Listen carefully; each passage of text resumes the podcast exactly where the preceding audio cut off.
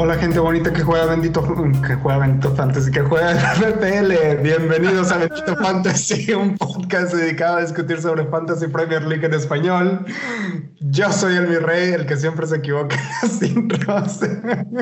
y hoy, hoy es eh, martes 21 de septiembre de 2021. Vamos con vista a la jornada 6. Y hoy me acompañan como cada semana Leo, Nil, y Jera, ¿cómo están, señores? Después de mi desliz en el intro otra vez. hoy es martes, pero probablemente ustedes nos estén escuchando en miércoles, eh, tal vez de camino al trabajo, tal vez de camino a la universidad. Así es que, pues, feliz día. Es eh, mitad de semana ya y estamos aquí para hablar de El Bendito Fantasy, precisamente. Eh, yo bastante bien, a pesar de todo. ahorita les platico, hice un mi rey esta semana, pero, pero fuera de eso, bastante bien, con mucho trabajo y con ganas de platicar bastantes cosas. Hoy vamos a platicar sobre los dos que siempre platicamos, Ronaldo Lukaku. Creo que he llegado a una conclusión y Ronaldo es mejor que Lukaku. ¿Por qué? No se lo pierdan en un ratito. Mi rey, eh, no, mi rey, Nil, ¿cómo estás? Bien, bien, con una duda empezando. ¿Hacer un mi rey es fracasar por escucharte?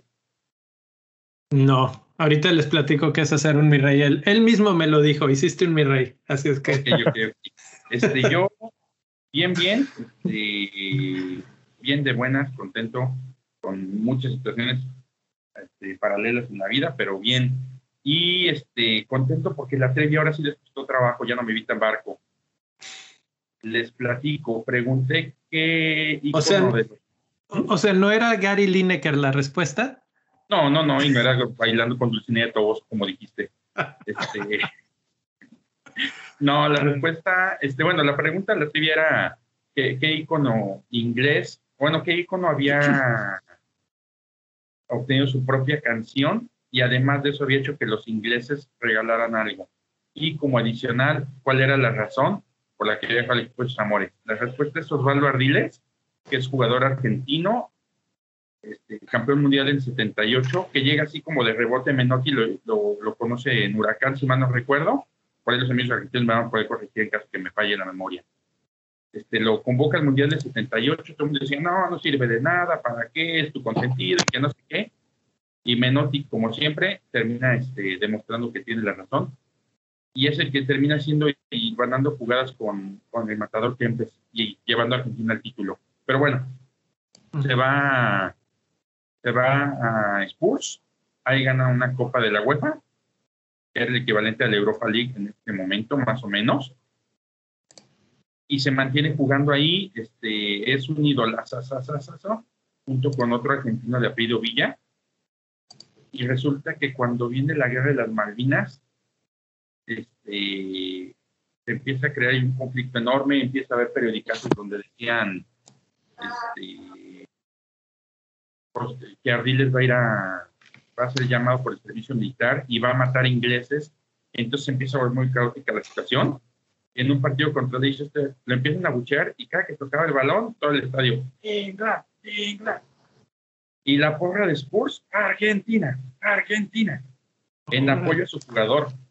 Y este, se vuelve tan famoso que hay por ahí una, una canción que se llama We Dance o algo así, que fue un One Hit Wonder durante 10 meses en un lapso de un año.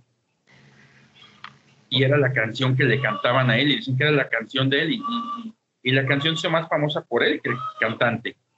Y después de eso, este, la gente Spurs termina diciendo, señores, les regalamos las Malvinas, pero, pero queremos ardiles. Y eso fue lo que regalaban exactamente y la razón por la que casi... Y así es como Argentina perdió las Malvinas. Sí, exactamente, sí. Hay una película, hay una película, no me pude acordar el nombre, estoy tratando de memorar, en donde es una recreación del Mundial de 86. Habla la reina de Inglaterra, bueno, habla una figura muy importante femenina de Inglaterra con el entrenador de, de Inglaterra y le dice, haz lo que sea necesario para que no ganen estos simios. Y, oh, pierden. Este, Pero bueno, retomando el tema, para el Mundial de 82 él se va a España a jugar eh, la, Copa del Mundo y en ese trayecto matan a su primo, que era la segunda parte de la trivia. Por qué razón casi deja el club de sus amores. Matan a su primo y de pronto dice, a ver, tengo que ir allá, tengo que enfrentar a la gente que me quiere y que me apoye, que me arropa, este, tengo que ir a... Y dijo, no, habla con Spurs y le dice, esto es muy sencillo, yo no quiero pasar por esto, no quiero regresar a Inglaterra ahorita, háganle como quieran, si es necesario que me vaya el fútbol, me voy. Y Spurs le dice, no, espérate, eres muy valioso para el equipo, ¿por qué no hacemos algo? Y hacen un convenio, lo prestan un año al PSG sin opción de nada, le va bien el PSG, y cuando acaba la guerra de las Malvinas, que, realmente creo que es más el tema político que lo que pasó, fueron nada más como, como mil bajas entre los dos bandos, todos a uno los, los argentinos que terminaron perdiendo. Este, vuelve Spurs, vuelve a ganar todavía, todavía otra, otra Copa de Europa y termina por este retirarse todavía por este en con Roberts y luego se va a otro equipo donde ya se retira. Y se volvió entrenador, estuvo por aquí en México con las Chivas, estuvo en Zagreb de Croacia, ahorita creo que es comentarista deportivo, algo así. Pero es un personajazo, es importantísimo y es el que hizo que los ingleses prefieran regalar las islas a perderlo. Ahí está la respuesta de la trivia. Y muchas gracias. Hubo una persona que contestó, se me fue por completo el nombre. Eh, muy, mal por mí, muy mal por mí. pero este, tiene ahí su puntito. ¿Y tú, Jera, cómo estás? Jera. ¿Qué onda? ¿Cómo están? Pues buena, buena trivia. La verdad es que a mí también me encanta conocer este tipo de historias. A veces uno piensa que tiene, tiene el conocimiento de cierto evento y demás, pero es, es lo increíble, ¿no? De, hablar de fútbol, que siempre le rascas y van saliendo historias que se entrelazan y, muy buena, ¿no? Eh, igual que, que, ustedes, la verdad es que paralelamente a Fantasy, igual pasando por muchas cosas en la vida, pero bien y de buenas, este, con ganas de hablar de, de Fantasy Premier League. Y sí, motivado, es la verdad, motivado, pues a entrarle. Sí, sí, sí. Bueno, pues este, vamos a hacer una breve recapitulación. La verdad no sé quién le fue mejor de nosotros en esta semana, si es que vamos en el orden que empezamos a hablar. Mi rey, ¿cómo te fue? Uy, déjame ahora mi equipo, que alguien más entre. entonces, entonces empiezo yo, pues. pues eh, dale tú. Ah, vamos a explicar qué, quiere decir hacer un mi rey. Hacer un mi rey es, creo que fue lo que hizo hace una o dos jornadas que hizo su equipo, estaba bien feliz y todo, y no le dio salvar. Y, y al final los cambios tan bellos que había hecho, pues no, no funcionaron porque no, no quedaron para la posteridad. Dejé a Ronaldo de capitán en lugar de a Salah después de que en el episodio de capitanes hablamos y recontrahablamos y dijimos Salah es el bueno y Salah fue el bueno, fue el mejor de, de mi equipo y aún así este pues no tuve sus puntos porque se me olvidó tan, tan grave está el asunto de cómo, no sé qué pasó que no le di salvar, que mi vicecapitán era Brandon Williams, que hizo cero puntos. O sea que gracias a Dios Ronaldo jugó, porque si no hubiera sido peor todavía. Eh, cada que Ronaldo se aventaba un clavado y pedía penal, yo decía, bueno, pues ya dénselo, ¿no? O sea, imagínate, hubiéramos tenido tres penales me hubiera vuelto loco y me iba para arriba, porque obviamente Salah fue muy popular de capitán esta semana, pero pues no, no fue así.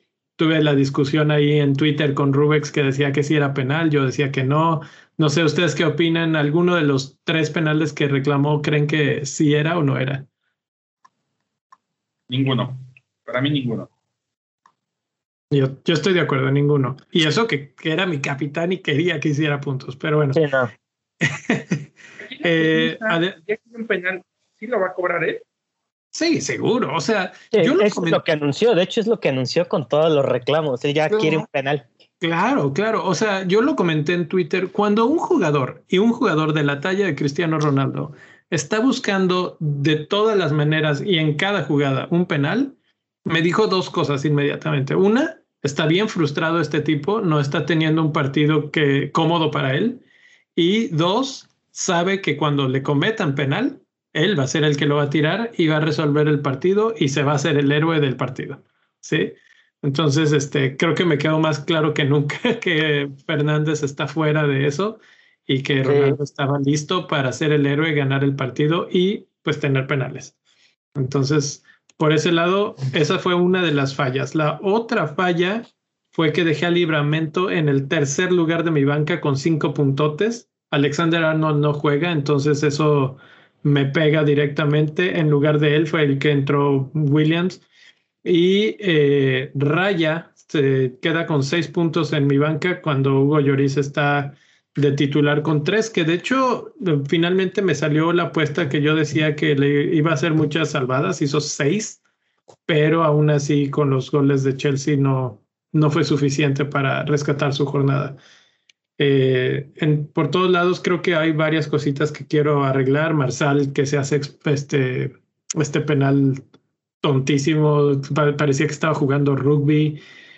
Ah, total, el equipo. ¿Vieron el juego de Wolves que eh, Jiménez remata de cabeza y después del remate se quita la banda? Sí. La, la, banda de protección de la cabeza.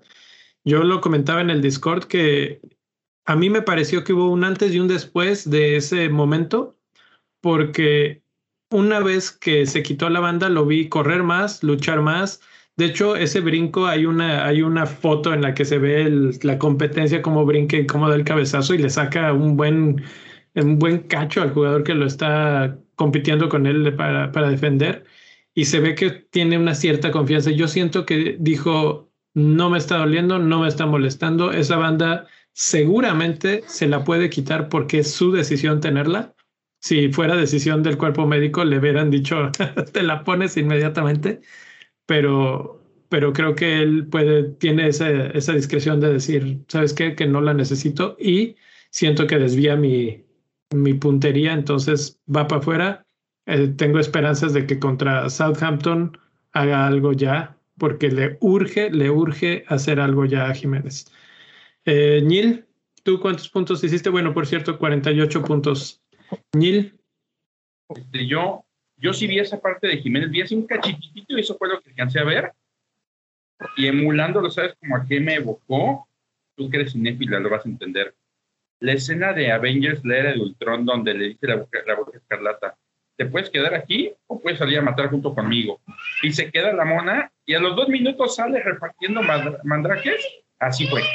Así, así, así. lo vi y dije, ay, güey, ya volvió mi superhéroe. Sí se sintió así, ¿eh? Sí se sintió así como que dijo, ya, ya basta de cosas, vamos a... Fue como ver a Gata una cosa así majestuosa eso. Yo lo, yo lo veo así ya, ya con motivación, ya frustradón también hasta cierto punto, pero sí queriendo, tiene hambre, tiene hambre de gol. Yo lo veo un poquito todavía descoordinado. Eh, una rabona que intentó hacer, no sé si la vieron, la intentó hacer el timing, ese timing, no, él tenía el timing para mandar esos centros hizo varios. Entonces está en transición, pero tiene buenos juegos. Pero sabes qué? que eso puede ser parte del ritmo de juego, ¿no? Igual no tanto de coordinación, igual también tiene que ver con la coordinación. Aquí no solo terminó fallando la Rabona, sino en el suelo, ¿no?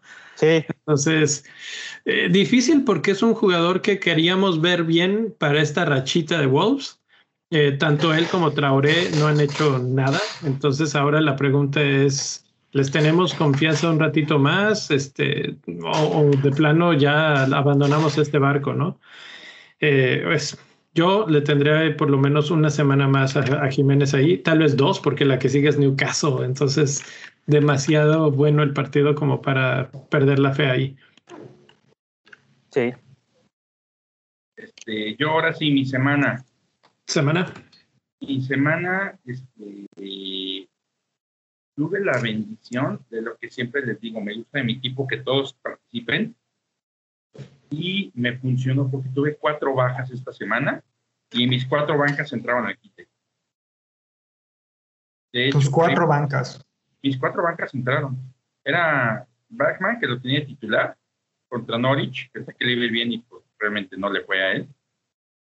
Trent, que creo que todos lo teníamos, también se banqueó. Richard Lisson, este, que creo que hasta fue mejor porque no tuve un pretexto para odiarlo más. Y Antonio que que iba a estar. Antonio es más grande de todos. Y este y pues bueno, todos participaron, 74 puntos. Por ahí el mejor que menos me dio fue Williams, que dio cero puntos. Pero me fue bien Benrama, Rapiña me dieron retornos, Ronaldo, Díaz, Ben White, Dopi, todos, todos dieron retornos. Y este, mi capitán fue Sala, 24 puntos. Entonces, la verdad es que no nos podemos quejar en lo absoluto, fue bastante, bastante decente. ¿Tú, Gera? Pues una semana muy similar a la tuya. De hecho, en puntaje, por ahí andamos, ¿no? Este 78. Eh, el que me salvó eh, la jornada fue Sar. Este, no tenía muchas esperanzas cuando empezó el partido contra el Norwich y anotó Denis. Dije, nada, Sar va a ser otro de esos partidos donde este, se, le, se la vive en el anonimato y no.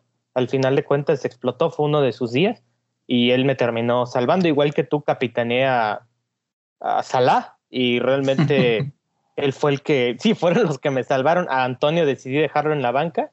Este, Libramento, igual que Leo, lo, este, quedó en el tercer lugar de mi, de mi banca, entonces no obtuve sus, sus cinco puntotes, pero este, ahorita lo positivo fue eso, lo negativo fue que me quedé con Banford, Rafinha y Arnold, que son hasta el día de hoy dudas, ¿no? Yo tengo una duda. Sar, ¿cuánto tiempo tiene en tu equipo? Uy, Sar, Sar lo traje en la Wildcard, lo traje para aprovechar sus partidos, ¿no? Uh -huh. eh, entonces, eh, realmente te digo, no, está, no estaba muy convencido, pero bueno, ya con los goles, creo que lo vi muy bien. En cuanto a tiros al arco, está, tiene buenas estadísticas, creo que vamos a hablar de él un poco, ¿verdad?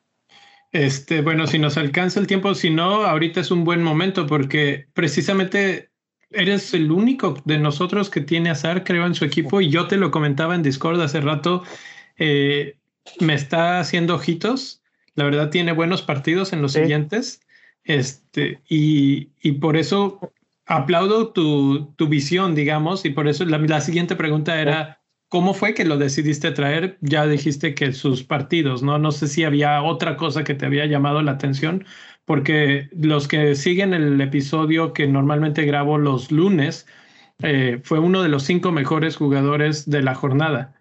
Y eso, mm, pues una cosa nos dice que tuvo muy buen partido y ese muy buen partido le elevó todos sus números, todas sus estadísticas. Entonces ahorita ya vas y buscas números de SAR y dices, ah, 18 tiros, no sé, no sé, lo que sea, ¿no? Y este, pero muchos de esos fueron en un partido. ¿no? Exacto. Entonces no sé si tú habías visto algo estadísticamente hablando que te dijera SAR vale la pena o simplemente era el lo que lo habías visto jugar o simplemente fueron sus, su calendario. Pues es que fue su calendario y sabía que iba a ser una travesura como esta. O sea, iba a haber uno o dos partidos en los que se aprovechara de un equipo, de un equipo débil e inflara sus números. Entonces, yo, de hecho, en, Discord, en Discord hablábamos de eso, ¿no? Este, ahorita ya yo lo veo como un poquito tarde para traerlo, quizás. Eso pero, ya. o sea, es, es, que es difícil el timing porque jugó en el lado más de, contra el lado más débil del Norwich, ¿no? Que uh -huh. fue la banda izquierda justo la de Brandon Williams, que lo tenemos, ¿no? Varios de aquí lo tenemos. Sí. Entonces, no estoy tan convencido que, que pueda hacer un, un, asset a largo plazo. Lo que me gustó de él también es que es talismán de su equipo. Y un talismán rara vez lo, vas a, lo van a banquear. Yo ya tenía Jota, tenía la duda de Rafinha. Necesitas a alguien que te juegue, ¿no? 90 minutos, que sea talismán. Sí, Caso a ver. Era lo de Tony. Su, su, siguiente partido es contra Newcastle, que sí, cada semana hablamos que es un blanco uh, fácil, ¿no? El siguiente es contra Leeds, que están sin sí. pies ni cabeza, eh, hoy sufriendo contra el Fulham en, la, en el partido de Copa. Sí. Eh, luego tienen a Liverpool, ese es un partido complicado, pero luego Everton tampoco es, es de esos equipos que ni fu ni fa. Southampton, que tampoco se sabe, hay días que son muy buenos, hay días que son muy malos. Y creo que en todos esos, excepto el de Liverpool, SAR podría tener una, una buena participación precisamente por como lo mencionas, que es talismán. Entonces, Incluso contra Liverpool, si nos recordamos en la temporada en la que iba en Invictus, el. Invicto justamente ah, sí. se, se, tumba en, en Vicarage Road, en, en Watford. Es, y, y, el, y el, el verdugo fue justamente SAR. Entonces, yo creo que, digo, si quieres vender a, a Zar en tu equipo es porque tienes el mejor equipo y la mejor suerte de todas, ¿no? Para estar como con el lujo de decir, ah, voy a vender a Zar ahorita. Entonces, no, igual hasta comprarlo todavía, ¿no? Este es, para mí este es el límite. O sea, ya después de Newcastle, no sé. ¿Es, es, ¿Es esta jornada o ya te tardaste? Exacto. Porque todavía Newcastle está marcado como un partido en verde, ¿no? En, en partido fácil, los demás ya van a estar en amarillo o rojo. Entonces, pues interesante esa. Y además, bueno, que SAR cuesta 6.1 y todo el mundo estamos buscando fondos ahora tal vez para defensas. Increíblemente, la discusión esta semana cambió totalmente de tónica y hablábamos de del mamado de gimnasio, pues ahora estamos hablando de qué, de, lo contrario. ¿Cuál, mándenos cuál sería el eufemismo contrario. De... mándenos el antónimo de esta expresión de, de mamada de gimnasio. ¿Cuál sería? Mil, no sé si tengas uno. Sí, bueno, ah, no me acuerdo cómo es el nombre, es la figura esta mitológica, que de arriba era un hombre y de la cintura para abajo era un caballo, así Un centauro. Un centauro. un centauro. Centauro. Centauro. Y ahora, ahora estamos buscando el centauro. no, no me esperaba eso. Que de hecho, si se Drogba tenía cuerpo de centauro, le voy a decir dorso gigante como de dos metros y las piernas como medio, medio raronas. Ahora, ahora, vamos a cambiar el, el, mamado gimnasio por el centauro. Eh, bueno, pues con eso nos vamos a, a quién, mi rey. sí, falto yo, falto yo. Sí, sí, sí. Ah, este, pues yo, mira, uh, ¿por dónde empezamos? Bueno, vamos a empezar por decir que ni siquiera alcancé el, el average de los puntos, eh, que fueron 56, yo hice 50, no, 55, yo hice 54. La verdad es que esta fue, yo creo que ha sido la peor semana que he tenido en, en, la, en la historia de Fantasy, yo creo. Mi rey, si te sirve de consuelo, hice 48. ¿Hiciste 48 puntos? Sí. o sea, hasta en eso hice un mi rey. Tengo un problema de audio acá, espérate. Uh, a preguntar para molestar. Eh, sí, por, alguna, por alguna razón no estaba mi micrófono acá, entonces voy a volver a repetir este pedo. Que hice 55 puntos, no, hice 54 puntos, un punto abajo del average y fue una de mis peores semanas de, que he jugado en, en Fantasy, básicamente. Y que si me servía de consuelo, ¿qué pasaba? ¿Qué, dijiste tú? Yo, tengo 48 puntos. 48 puntos. Bueno, tú sí, así, a ti sí te fue la chingada. Por eso te digo que pues ahí está para que te sirva. Bueno, pero es que tú hiciste el mi rey que yo hice la semana pasada, güey. Es eso, es eso. Hasta en eso te superé. Hasta en eso hice un mi rey, ¿no? Hiciste, un, hiciste un mi rey nivel 2, güey. Nivel 2. Hiciste un desbloqueable, güey. Haz cuenta con la mala suerte de Leo. Ándale. Ándale, güey. Mi rey con mala suerte de Leo, exactamente. ¿Y Leo?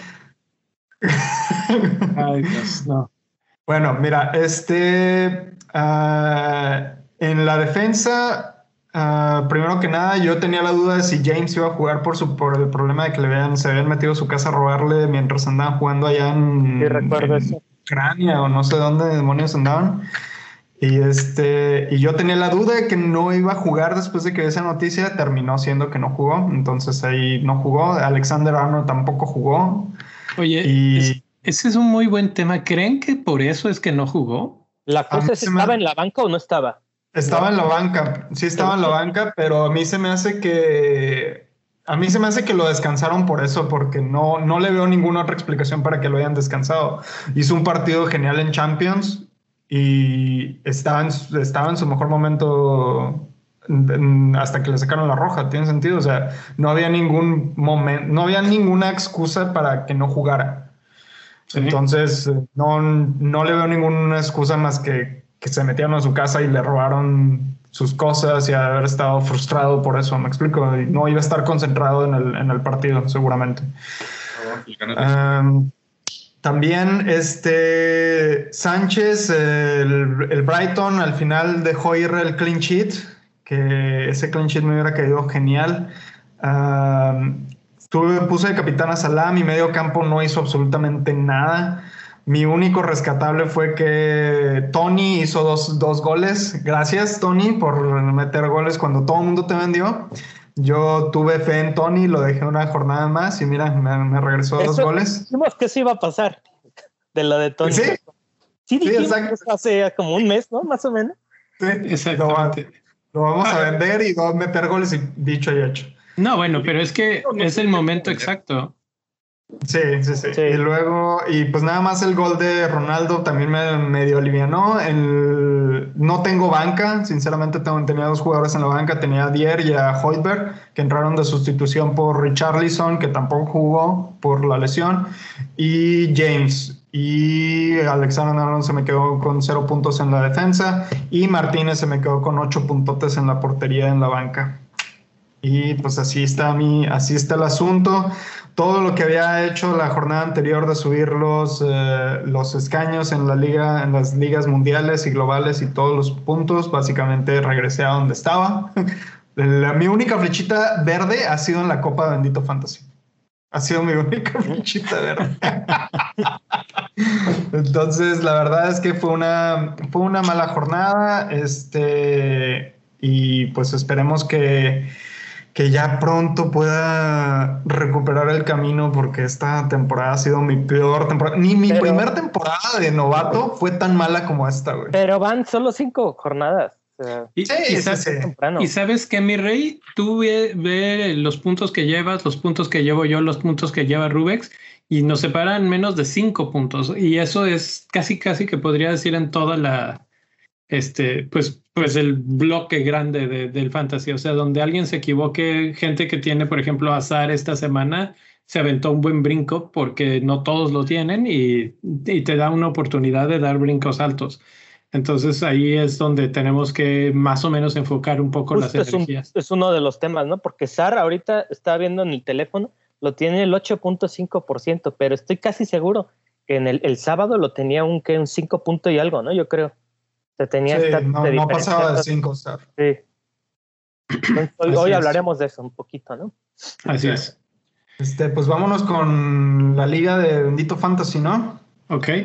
Vamos a ver qué onda, cómo, cómo, cómo terminó la tabla de Bendito Fantasy después de la, de la jornada número 5. Vámonos de abajo para arriba. Este, en el quinto lugar terminamos con Mitolandia, que hizo 66 puntos, es la primera vez que aparece en el top 5 de la, Liga Bendito Fantasy, uh, en total de 394 puntos. En cuarto lugar tenemos a Sauron de Gerardo Marín, que hizo 63 puntos y tiene un total de 395. En teoría debería estar empatado con el, con el tercer lugar, que es Escaloneta United de Luciano Caliba, que hizo 65 puntos y también tiene 395 puntos. Seguramente hay diferencia de goles que se hicieron en esta jornada, que es como generalmente hacen el, desempate entre, jugador, entre equipos de fantasy. Y en segundo lugar tenemos a Leones Albijor, Albirrojos, Leones Albirrojos de Jason Leguizamón. Leguizamón. Perdón si, si estoy mal pronunciando sus nombres. este, mándenme, un, un, mensaje, díganme cómo se pronuncian correctamente. Uh, quiso 70 puntos, llegó a un total de 400 puntos. Y en primer lugar seguimos teniendo a Habana Dragon Z de Stener Caro que hizo 64 puntos esta jornada y ya llegó a 402. Se sigue manteniendo dentro del, del top 10.000 mundial y básicamente todos nuestros top 5 están por arriba del top 50 mil del mundo. Entonces, este, pues felicidades a todos los que están ahí arriba en, nuestra tabla de Bendito Fantasy. Y como acotación, hay dos managers de Argentina, de los cinco. Entonces, de momento, Argentina dominando ahí esa zona. Que, que por cierto, eso me recuerda un poco a un reto que lanzaron el otro día, hace ya un par de semanas desde Europa de ver qué, qué continente tiene mayor puntaje, vamos a decir. Y creo que nada más a juzgar por lo que estamos viendo, pues eh, el, continente americano está sacando la casta bastante fuerte. Eh, y la otra cosa es que si ven esa tabla, hay 5 a 7 puntos de distancia entre el 5 y el 1. ¿eh? O sea, Súper, Eh. súper cerrada. No, creo que nunca hemos tenido una, una tabla tan cerrada como esta temporada, ¿verdad? Exacto. Sa- ¿Sabes por qué? Y es que es muy sencillo. Empezó un template muy cerrado que funcionó muy bien y se movió muy poco. Luego aparecen Ronaldo y Lukaku y todo el mundo se mueve para allá. Y entonces todos los equipos se siguen pareciendo mucho. Solamente esos pequeños jugadores diferentes como en este caso Sara, eh, son, son los que realmente generan esos brincos más, más importantes, esos brincos que te pueden destacar y, por ejemplo, meterte en el top 5, ¿no? Entonces, creo que por ahí va la idea y esta semana vamos a ver un poquito, se va a empezar a romper otra vez ese, ese template porque empieza la gente a mover sus piezas ya en preparación del cambio de, de calendarios de algunos equipos. Entonces, si quieres con eso, nos podemos ir a la compraventa de jugadores, que es precisamente el siguiente tema. Correcto. Sí, este, el mercado de jugadores, pues bueno, si quieren, menciona los más comprados. Eh, en quinto lugar tenemos a Alan San Maximan, que de hecho Luis nos ponía en el, en el chat que sí íbamos a hablar de él. Este, la verdad está, es que está callando a, a, sus detractores, ¿no? En términos de fantasy hubo muchos al principio. Si se acuerdan, en, en Twitter hubo un, hubo un tweet de la página oficial de Fantasy Premier League muy polémico, en el que un conocedor de FPL eh, se decantó por San Maximán y dijo que no se iba a arriesgar con Tony. Entonces, toda la comunidad en inglés lo criticó bastante. Eh, y bueno, eh, ahorita San Maximán está dando réditos, jugó muy bien contra el Leeds, anda enganchado. Este, bueno, no me sorprende que lo estén trayendo, es barato, ¿no? Luego sigue Benrama. Benrama ha sido una sensación desde la primera jornada. De hecho, hoy subió de precio, ya está en 6.5. Eh, no me sorprende la, la compra de Benrama eh, porque está enganchado simplemente por ello, aunque los partidos en lo personal no me parecen increíbles. En tercer lugar está el ya mencionado Sar, que como decíamos, este quizás sea el límite para comprarlo porque después del partido contra el Southampton me parece las cosas ya se tornan un poquito más difíciles. Ya no juega de delantero Sar tampoco, este, ya, ya tienen muchos delanteros el Watford, este, pero sí fue uno de los hombres este, que más puntos dieron. Eh, por ahí después tenemos a Ronaldo que sigue subiendo como la espuma eh, de precio. Vamos a hablar de eso más adelante, no quiero detenerme mucho en este tema. Eh, ya está en 12.7, carísimo, ¿no? Ya es el jugador más caro de todo el, de todo el juego, ¿no? Ajá. Y en número uno ahorita está Antonio, que seguramente muchos de los que le están comprando, me, me atrevo, me aventuro a decir que muchos incluso son los que ya lo habían vendido para la jornada pasada y regresan a él porque tiene un tremendo yo, partido contra Leeds. No sé qué, qué, piensen ustedes. Yo te puedo decir que ya tengo a los dos, a ah. San Maximin y a Antonio. Uf. Hice, mis pues cambios, hice mis cambios porque, porque, saqué a Tony y a, y a ¿cómo se llama este? A Richarlison. Richarlison, sí, sí, sí, lo que decía Añil hace rato. Para no odiarlo más, vámonos ya, ¿no? Sí. ¿Y quiénes son los más vendidos? Los más vendidos, otros vamos de abajo para arriba. Danny Inks, que lo puedo medio entender, no del todo, porque Inks es un jugador está probadísimo que te responde contra cualquier rival. Es el quinto más vendido. Después sigue Tren Alexander Arnold. Este es todavía más inentendible, a menos de que digan va a estar dos meses fuera. Bruno Fernández, que, que, que, que es complicado justificar esta venta también porque sigue dando unos juegasazos. La diferencia es que pues ya no tiene la misma posición, ni está tan cerca de la meta, ni, ni es poco, y hay que tener a Ronaldo, ¿no? Creo que esa es la razón. Entonces, que como se los dije hace dos programas, en dos o tres semanas vamos a estar hablando de que Torres no funcionó y lo estamos viviendo. Y este, que también es un tema de, de poca paciencia, y Richarlison que yo siento que él, en el momento en que el PSG se acercó y dijo que lo quería, y en ese momento no se acuerdan que el partido siguiente vaya abierta a Dominic Carvalho y le dice, yo quiero cobrar el penal, y empieza como a perder un poquito de piso, y yo creo que eso fue lo que le pasó. Y pues no está, y eso junto con su lesión, pues no, no, no le está ayudando y se está yendo.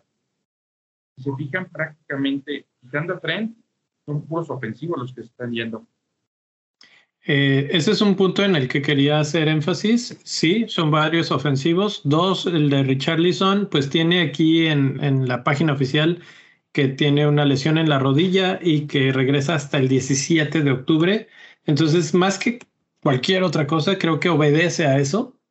Y, y ahora habría que voltear a ver el calendario de Everton y a ver a sus rivales, porque no tienen a Calvert-Lewin y ahora tampoco van a tener a Richarlison. ¿eh? Entonces empezamos a verlos con ojos de equipos que probablemente no hace muchos goles en, eh, a favor y quienes están en su en contra para, para verlos. Entonces, por ejemplo, Norwich, Manchester United, West Ham, Watford y Wolves, que son los siguientes, son buenas opciones para tener defensas, que precisamente es lo que dices, están vendiendo delanteros. ¿Qué están comprando la gente en estos momentos? Todavía no están comprando defensas. Entonces, eh, ¿será que se están esperando a su wild card? ¿Ustedes qué opinan? Creo que hay muchos cambios de jornadas, ¿no? En la 7 y en la, en la 8 yo creo que la gente se está esperando hacer sus cambios en esas jornadas en cuanto a defensas. No, yo creo que más bien estás buscando defensas para otros equipos, porque esto te acaba de llegar. Este, yo creo que más bien estás pensando en a lo mejor quien tenga un calendario, no sé quién ha visto que tiene un muy bueno. Hay varios. A mí, se me hace que la, a mí se me hace que la gente está liberando fondos en defensa para poder traer a dos defensas de Chelsea, por ejemplo, puede ser. Eh, también se me ocurre que, que, gente quiera hacer la combinación entre defensas de, de, Chelsea con defensas de Liverpool y Manchester City, que son las defensas que se están viendo un poquito más sólidas, pero también son, son un poco más, más caros, obviamente. Entonces, creo que por ahí se va a empezar a mover el dinero que lo opuesto de lo que pasó la, la, temporada anterior. La temporada anterior pasamos de llevar el dinero de la defensa al medio campo y ahora estamos llevando el llevamos primero el dinero a la delantera y ahora estamos regresando a, a poner el dinero en la defensa. Entonces, quién sabe si esa estrategia vaya vaya a funcionar. Solo vamos a tener que esperarnos unas cuatro jornadas para ver si el dinero se va a mantener en, atrás o, o va a seguir avanzando en otras posiciones. Así es. Un par de comentarios. San Maximán, eh, el quinto más comprado. Eh, sus siguientes partidos: Watford, Wolves, Spurs, Crystal Palace, Chelsea. Eh, no sé, no sé, tal vez Watford ofrezca algo, pero los demás no se ven inmediatamente súper buenos, pero pues efectivamente ha sido de los mejores jugadores por ahí oías y si no conocieras nada de fútbol y lo vieras jugar, dirías, este tipo es uno de los mejores del mundo, ¿no? Este, por, por cómo juega y todo. También afecta un poco el equipo con el que, con el que juega, que no haga más. Eh, imagínatelo en un Liverpool o en una cosa así, y bueno, sería una locura. El otro jugador que quería mencionar, Antonio, pues bienvenido al mundo de los arrepentidos, ¿no? Todos todos los arrepentidos, Antonio los, los recibe con gusto y ya hablaremos de capitanía, pero parece que se perfila no solo para ser el más comprado, sino también para ser uno de los favoritos en capitanía. ¿Sabes cuál es la cosa? Híjole, por los que se han el movimiento porque lo compraron barato, ya lo vendieron y ahora lo van a comprar caro y aparte de eso, los que lo conservamos, es muy probable que nos hagan subir el valor de Antonio. Pues eso fue lo que, eso fue lo que yo estaba comentando la, la jornada anterior, de que, bueno, la semana pasada, de que para qué lo vas a vender si solamente lo vas a, vas a hacer un cambio de una sola jornada. Y lo comentaba la semana pasada, estuve en el, de invitado en el podcast de, de Fantasy Fantasy Cuba, este, entonces este, ahí lo comentábamos, yo les decía, ¿para qué te vas a gastar dos cambios si lo vas a vender ahorita y luego vas a hacer un cambio por una sola jornada y luego lo vas a regresar, te estás gastando dos cambios y aparte seguramente le vas a perder valor a tu equipo. Bueno, era una apuesta de que si Banford, por ejemplo, que seguramente fue uno de los cambios, funcionaba bien, eh, pues entonces no importaba, ¿no? Igual y te lo quedas porque también Leeds tiene buenos partidos. El problema es que Leeds sigue, sigue sin ver la suya y, y ahora la gente dice, no, bueno, no funcionó, vámonos de regreso y pues ya, Antonio está de regreso con todo y con toda la fuerza para volverse el capitán de esta semana. Vamos a entonces a platicar del siguiente tema que precisamente ya lo han estado medio semblanteando un poco, ¿no?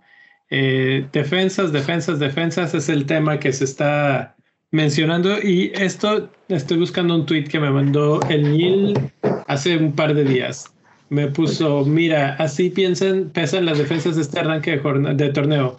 Los mejores puntos son Salah, Antonio, Benrama y luego siguen Alonso, Alexander Arnold, Díaz, Rudiger, Van Dijk y Allison. Todos en la línea defensiva. Y ya lo mencionó mi rey, que mucha gente estará pensando en, en defensas de Chelsea. Pues yo estaría pensando también en defensas del City, por ejemplo, Díaz y en defensas de Liverpool, como por ejemplo Van Dyke. Eh, entonces, bueno, inspirado en esa situación, empecé a ver el, defensas desde diferentes ángulos. Vamos a hablar de quiénes son defensas que atacan y que tienen buenas oportunidades de creación de juego. En cuanto a oportunidades creadas, los que más crean, increíblemente, es uno de Newcastle, Richie, y uno de Manchester United, Luke Shaw. La gran diferencia entre ellos dos es que Luke Shaw está en 41% de los equipos y Richie está en 0.3 de los equipos. Ahora, en cuanto a participaciones de gol, Richie está más elevado que el mismo Shaw. Entonces, tal vez ahí es donde a lo que me refería hace rato de tenemos que buscar a esos jugadores que son un poquito diferentes. Sabemos que Luke Shaw ha mejorado en el aspecto de que eh, hace rato vi un tweet muy bueno de Lean FPL en el que analizaba a Shaw en su participación en los primeros partidos pre-Ronaldo y luego a Shaw en sus partidos post-Ronaldo y decía que sí, efectivamente ha subido su número de su cantidad de tiros, eh, no tiros, centros al área. Sin embargo, no ha subido en su XA ni en su XG. Quiere decir que esos centros nada más van ahí a, la, ver qué pasa y realmente no están encontrando eh, pues al receptor tan, tan frecuentemente. Y eso lo podemos ver eh, reflejado a veces en, en, que no tenga ese, ese buen XA. Sin embargo, si vemos la otra gráfica que está aquí, es precisamente el jugador que tira más centros de todo el fantasy en las primeras cinco jornadas y que tiene más centros exitosos en todas las cinco jornadas. Y teniendo a Ronaldo en el centro del área, pues es una combinación que suena bastante atractiva. No sé qué opinen ustedes.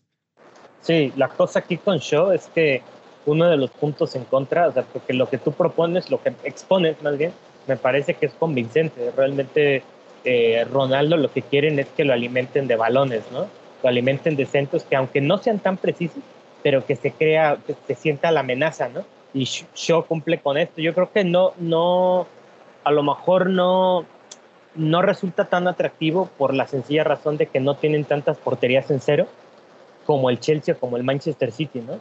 O sea que de una u otra manera el City o el Chelsea te ofrece ese, como ese techo, ¿no? Es decir, el clean sheet ahí va a estar, lo más probable, y vamos a ver si hay, si hay este, puntos en ataque, ¿no? No sé qué piensan.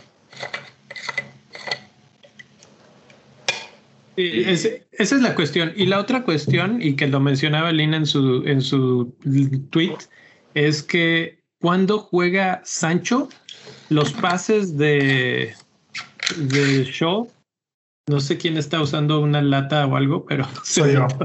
Soy yo, perdón. Nos acabamos de cerrar de toda su rutina.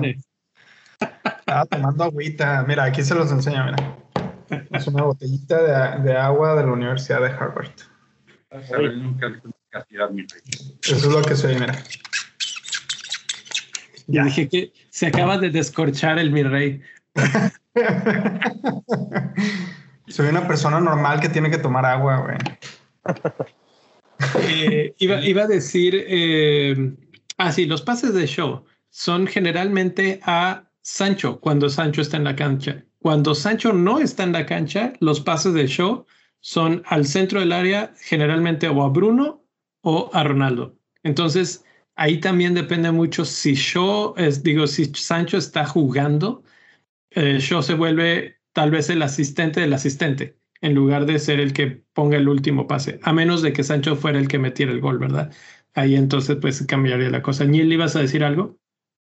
Este, sí, pero ya no me acuerdo, pero lo que me brinca aquí es que no veo por ningún lado a Tren. ni a Tren ni a Van Dijk los veo. Bueno, Van Dijk entiendo no verlo, pero a Tren. Eh, Trent bajó sus números con respecto a los demás precisamente por el partido que, que, baja. Recuerda que estos son promedios de, todas las, de toda la temporada, entonces cuando uno no juega, de repente crean menos oportunidades. Eso, es lo que, eso es lo que pasa cuando solamente tienes información de cinco partidos. Si un, como es tan poca la información, este, si un jugador no, no participa, por ejemplo, tampoco está Rice ahí, ¿verdad? James Rice de, de Chelsea. Rhys James sí estaba, pero estaba como en lugar número 15 y estos son los 10 mejores. Entonces, que entonces... por eso es que no aparece. Ahora yo en contra de lo que estás diciendo, yo creo que cinco jornadas son más que suficientes. Ah, no, no, no, a lo, que, a lo que me refiero es a que si, como tenemos solamente cinco jornadas, si un jugador no juega, va a desaparecer de, de este, de los top cinco porque hay muy pocos números, ¿me explico? No siempre. a, ver, a ver, explíqueme entonces por qué si está Simicas. Simicas está por el número de centros que ha tirado eh, últimamente y, esto tiene que ver con cómo acomodé la tabla para graficarla, porque probablemente si lo acomodo por número de puntos conseguidos, ahí estaría Trent y sí. Simicas no, no estaría. Entonces, simplemente busqué quién manda, ha mandado más centros y esa es la, la tabla. Que, que, por cierto, Simicas dio una asistencia hoy. que, que por cierto jugó el fin de semana y jugó y hoy. Jugó el fin de semana. Y, y, lleva muy buenos centros y es del segundo jugador. que les diga algo? Entra mejor que Robertson en los tiros de esquina. ¿Lo ha notado?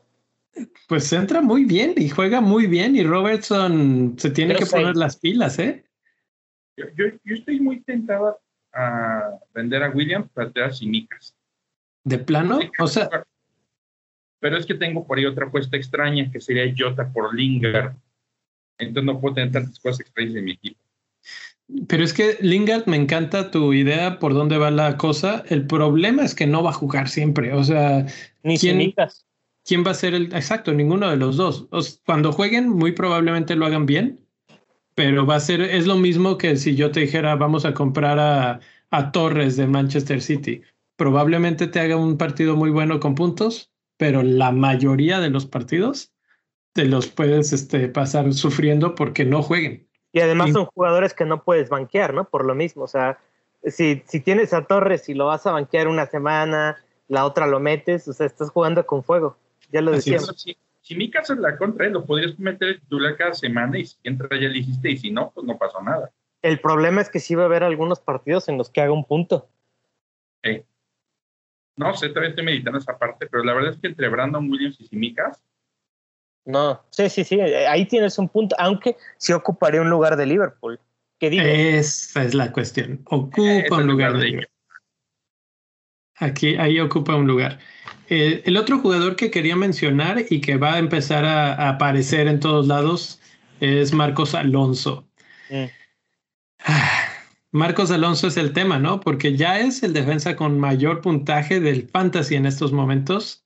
Eh, supera a Alexander Arnold es solamente detrás de Richie y de Shaw en oportunidades creadas, está, es, es el tercer lugar. Es tercer lugar o, o, segundo empatado con Richie en número de participaciones de gol y no está en tantísimos equipos, nada más en 17%, que lo digo como entre comillas, ¿no? Nada más. Pero, pero pues Alex, eh, no digo, Alonso tiene todo para de repente aventarse un partido de 20 puntos. ¿eh? El otro día se aventó una media tijera que Jory sacó en la raya, que por poco y es un golazo. Eh, y además los centros, y además parece que ya le ganó el puesto a Chilwell. Al principio lo, lo veía duro, es difícil, pero pues creo que ya ya es un hecho, ¿no? No sé qué opinan si, si sí creen que ya le ganó o todavía veremos sorpresas.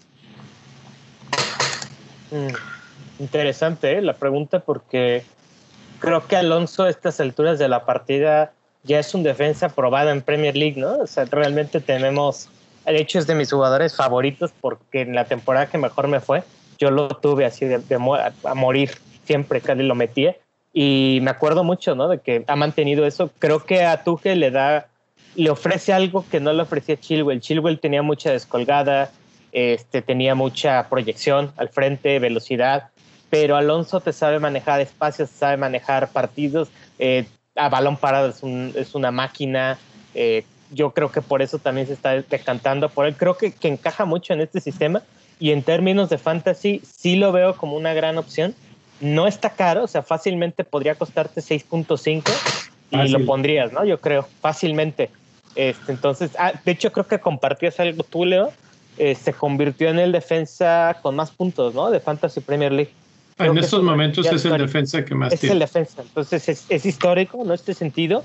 La racha del Chelsea que se viene es, suculenta, ¿no? La, la, perdón, la racha, no el calendario. Entonces, eh, yo sí lo veo como una opción. ¿Va a haber un partido que no juegue? Sí, ¿no? Por supuesto. ¿Sabes? Yo creo sí ya que ganó el puesto definitivamente Chilwell, pero va a estar donde más se le requiera y también por ahí probablemente este, puede estar contra City, pero enseguida viene Juventus y el que sigue es Southampton. Entonces, a lo mejor por ahí puede que juegue con City, puede que juegue con Juventus, salga a lo mejor al final y con Southampton descanse. Ese es como el tema ahí con, con Chelsea. Yo creo que yo creo que sí juega en, en muchos de liga. Creo que a Chilwell lo vamos a ver lo vamos a ver jugar en partido de Copa y contra el, Mal, contra el Malmo lo va a meter porque lo va a meter. O sea, el, sí, va a ser ese partido, sí van a salir blanditos, tranquilos. Entonces es buena opción. Yo por eso lo veo como una opción Alonso ahorita, hoy por hoy. Y, y te voy a resolver una duda, Neil. La razón por la que no aparece Alexander Arnold es que el filtro que puse de, de precio de defensas es 7.5 y Alexander Arnold es 7.6 ya. Entonces por eso es que lo borra. Y además porque no lo considero un jugador que, que necesitemos venderlo. O sea, está claro que él es un crack ahorita. Entonces, Destruir, destruiría esta tabla, ¿no? Realmente. Sí, sí, sí. Entonces por, por eso no aparece. De hecho, creo que 7.5 ya me fui muy lejos. Creí que todavía estaba ahí y lo iba a incluir, pero ya 7.6 se salió de, de ese rango. Pero aún así, la, tablita nos, nos informa un poco sobre, sobre los defensas interesantes. O sea, si Micas es uno que no esperabas ver ahí, Rubén Díaz también aparece. O sea, los, el top 10, ¿no? Está Richie, Alonso, Shaw, Simica, Rubén Díaz, Tierney, que es uno de los favoritos de Luis, eh, Luca Diñe, que es uno de los villanos favoritos del fantasy. Mucha gente se ha quejado amargamente de Diñe y seguramente ahora le va a ir muy bien. Robertson, que sorprendentemente está en solamente 1.6 de los equipos. ¿eh? ¿eh? el porcentaje de, de, Robertson es bajísimo. Arons y Lauton, que Lauton es precisamente el que más participaciones de gol tiene de todos, aunque no crea tantas oportunidades. Está rara ese, ese balance. Y en cuanto a centros, aparecen otros nombres como Marsal, como Kufal, y Creswell, que no se habían mencionado, pero pues los dos de West Ham, que ahora que regrese eh, Antonio y que van con equipos que les van a dar muchas oportunidades, creo que los dos van a ser buenas opciones. Y creo que aquí lo que estoy pensando es eh, el big at the back, ¿no? el tener tal vez cuatro y hasta cinco defensas. Ustedes yo sé que Niel le gusta, pero los demás, mi rey, eh, cinco defensas, cuatro defensas, ¿le entras o te quedas con un 3-4-3, una cosa así? No, yo tres defensas nada más ahorita. Tres defensas. Bueno, no, ya ahorita que me hiciste la pregunta, yo creo que sí serían cuatro. Y de hecho, estoy pensando ahorita por las proyecciones que estaba viendo de, las de las ventas y cómo se está moviendo Alonso, que por cierto, ahí hicimos, un, hicimos una contribución al Fantasy y Fantasy Football Scout Network. Este, hicimos una contribución ahí donde de hecho hablamos de Alonso. Es tu contribución, tu artículo. Sí, y este y de hecho ahorita estoy pensando, viendo las transferencias, no se me haría descabellado que la gente que está vendiendo a Trent Alexander Arnold precisamente está comprando a Marcos Alonso, porque eh, hay que recordar que Trent está lesionado en este momento o está marcado al menos con la banderita amarilla y Alonso viene en un... Está enfermo, le dio gripa, creo. Sí, exacto. Bueno, está fuera, básicamente está fuera y no podía jugar este fin de semana pasado y nos, no hemos, tenemos algún reporte de, tren de cómo sigue su salud, si ya está bien o si está listo para el fin de semana. El reporte que yo vi, lo que Klopp dijo fue que el partido previo al partido se empezó a sentir mal y él le dio, digámoslo, como el permiso de, de ausentarse y pues se siente mal, no va a jugar. Y al, al hicieron la prueba, COVID, eh, salió negativa, entonces gripe, lo que, tiene, lo que tenía. Entonces yo esperaría que, digo, por sentido común, que se le es un deportista de, de alto nivel, se le va a ir en tres días, pensaría. Ahí la ah, cuestión es que tanto pierde con dejar de entrenar y si eso no le hace perder el puesto. ¿Sabes qué? Creo que al, al Brentford, al a Brentford tienen que ir con un equipo sólido. No lo van a, no es un equipo que tácticamente puedan menospreciar.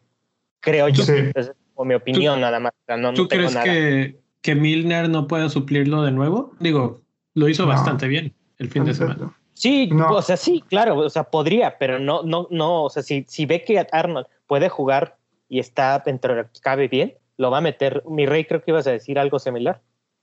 Sí, iba a decir algo similar como lo que tú dices, pero ahora que lo estoy pensando, digo, la, la siguiente semana tienen Champions, ¿no? De nuevo. y luego el City. Y luego el City, ¿no será que lo vayan a descansar de nuevo para que termine de, salir de la gripe, esté bien para Champions y luego jugar contra City?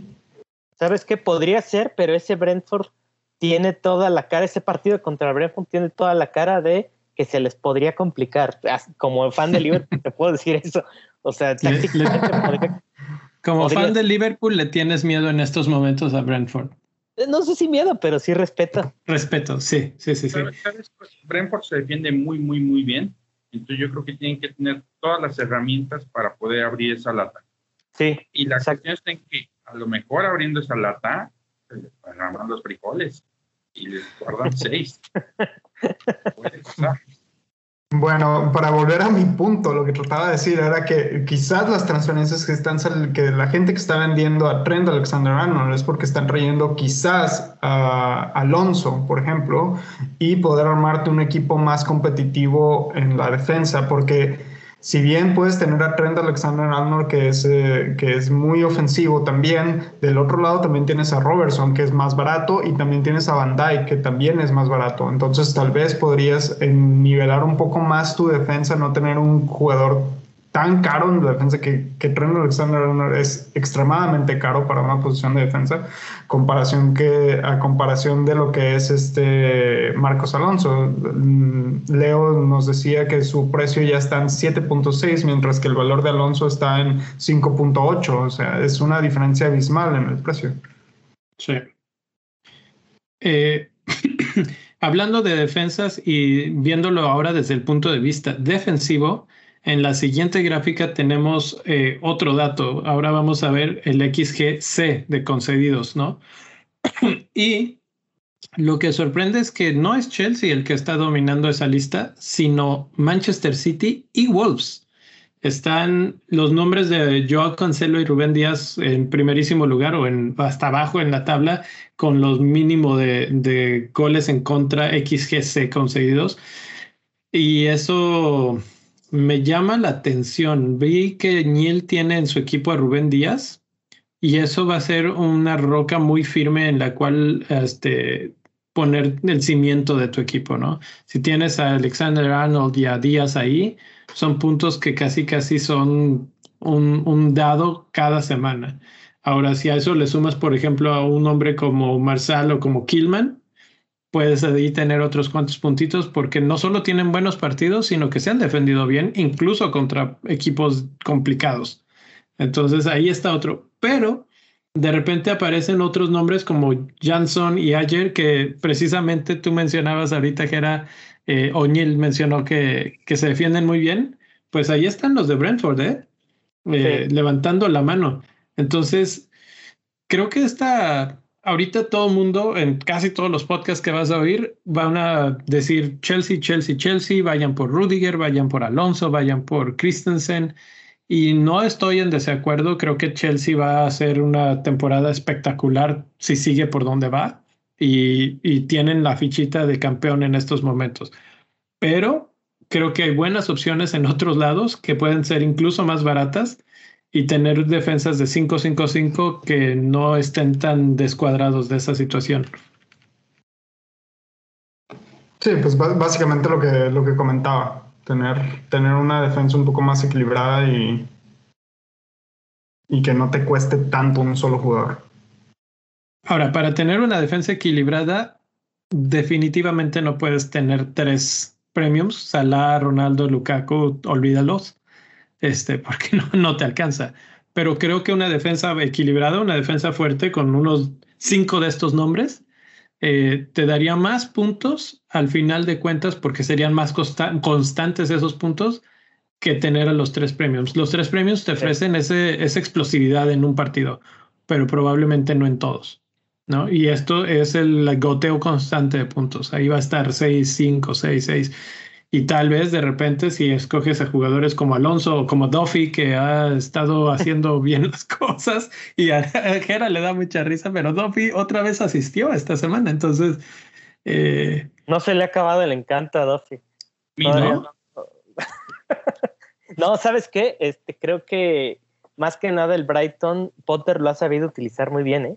Porque apenas lo escribí la semana pasada, el la cantidad de tiros de esquina del Brighton es buena, o sea, es un muy buen promedio.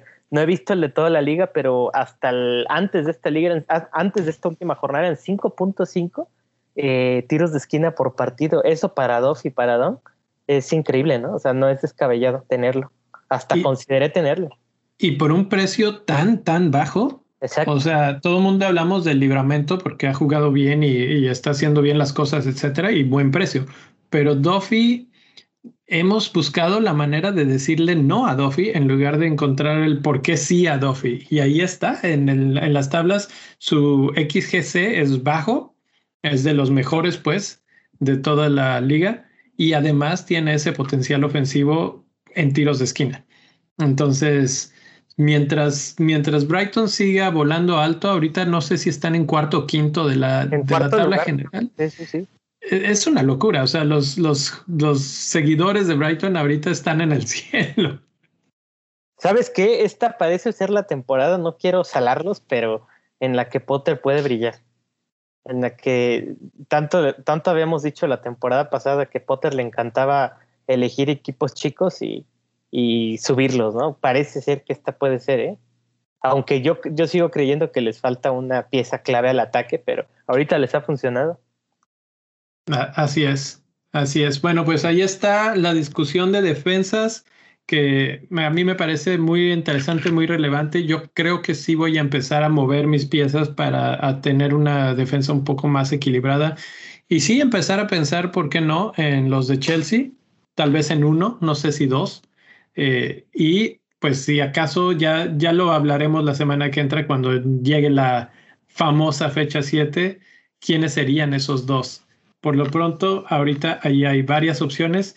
Y vamos al siguiente tema que es también muy interesante, eh, inspirado de otro podcast que es muy popular, que se dedica a dar datos y datos y datos, que es Blackbox. Eh, Mark hace este análisis de datos de qué equipos han dado más oportunidades a otro, al equipo rival de hacer doble dígito. Entonces tú estás buscando a los que dices, ok, estos, estos cuates a cada ratito les hacen doble dígito y lo partí en dos formas. Si los ves a los jugadores, a los equipos que están de locales, el peor local o el local más débil es Norwich. Entonces hay que voltear a la tablita de contra quién va Norwich ahorita, ¿no? Y decir, oh, ellos, si van de locales, probablemente les hagan goles. Y de hecho, tal vez también de visitantes. Y si nos vamos al otro lado de la balanza, a los visitantes, el peor visitante es, eh, mi rey, lo tienes por ahí, es este. El peor visitante. Cristal Palace. Cristal Palace. Crystal Palace. Increíblemente, sí. Que, que, a mí me parece también un poco sorprendente. Yo esperaba otros peores. Arsenal es el segundo peor, que eso también me sorprendió. Eh, o sea, me sorprendió en el nombre, digamos. No, no esperarías cinco jornadas después de decir que Arsenal es el segundo peor visitante. Bien, viéndolos jugar, sí, definitivamente. Y, y, esta tablita, bueno, la voy a seguir uh, llenando y, y, y, populando y vamos a estarla repartiendo con los Patreons en, en el Discord para que este, los que están ahí pues nos se puedan estar retroalimentando de ella porque creo que esta nos puede dar una indicación muy fuerte sobre quién podría ser tu capitán en determinada semana. Entonces, una de las cosas que me llama mucho la atención es si, si ven en ese momento ahorita, parece así como uno de esos, eh, para los que tuvimos computadoras muy viejitas, de repente todavía está en Windows, pero si jugaron eh, Buscaminas. Buscaminas. no mames. ¿A poco no, no te recuerdan Buscaminas? A mí me recuerda más al Sudoku, güey, pero bueno. Es, es un Sudoku o un Buscaminas de fantasy, ¿no?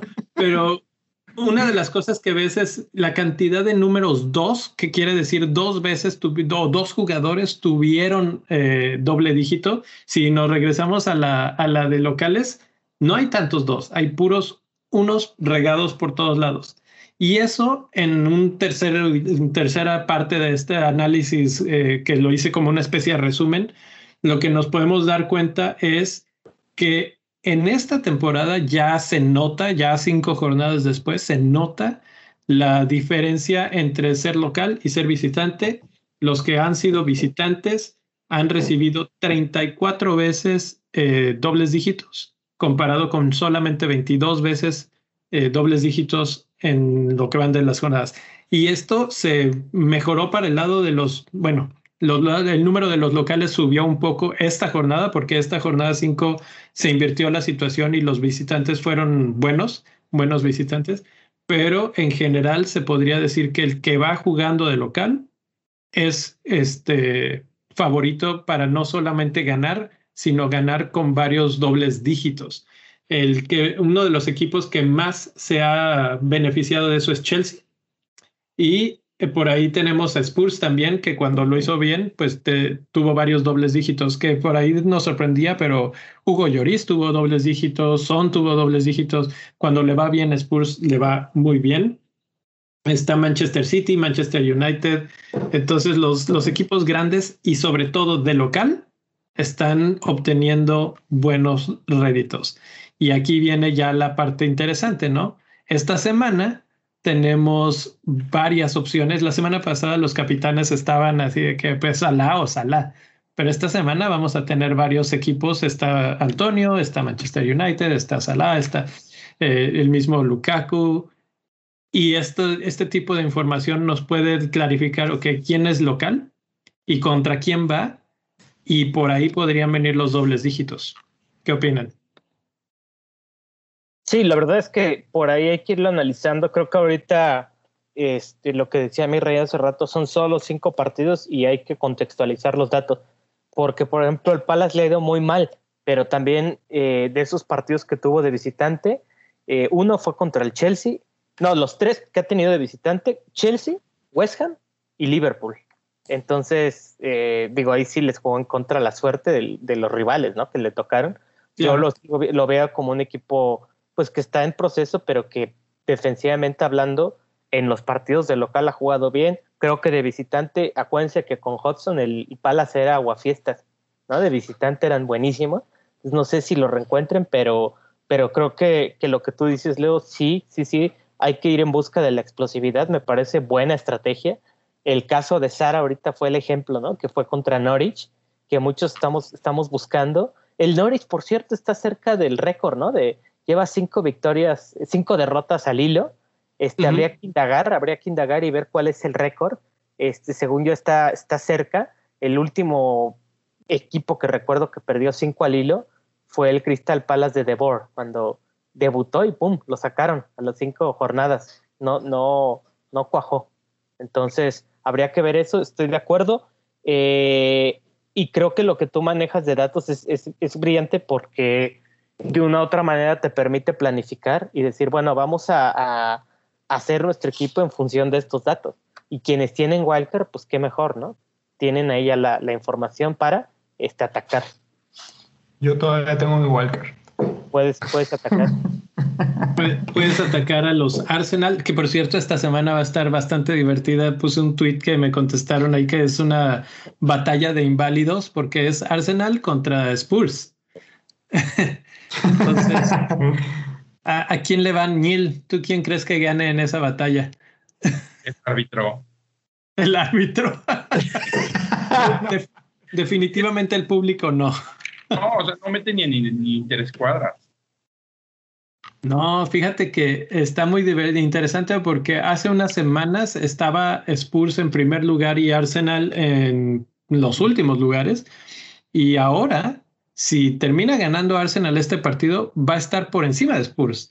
O sea, así de fácil y rápido. Digo, estamos en las primeras jornadas, es rápido el, el cambio, pero se puede dar y la verdad es que a mí me parece bastante interesante. Obviamente es el derby del norte de Londres, hay una rivalidad durísima ahí y no sé, eh, es de pronóstico reservado, pero creo que voy a pensar, pienso que Arsenal puede ganar ese partido. No sé. ¿Crees que Arsenal le gane, sinceramente? Yo no, yo no, bueno, no sé. los dos son tan malos en este momento que no sé. Yo creo que, yo creo que, yo creo que Arsenal es más malo que Tottenham todavía. Pero no crees que la maldad de Arsenal arrastra a Tottenham y termine siendo más malo Tottenham. Ay, güey, ni le entendieron, ¿verdad? no, la verdad no.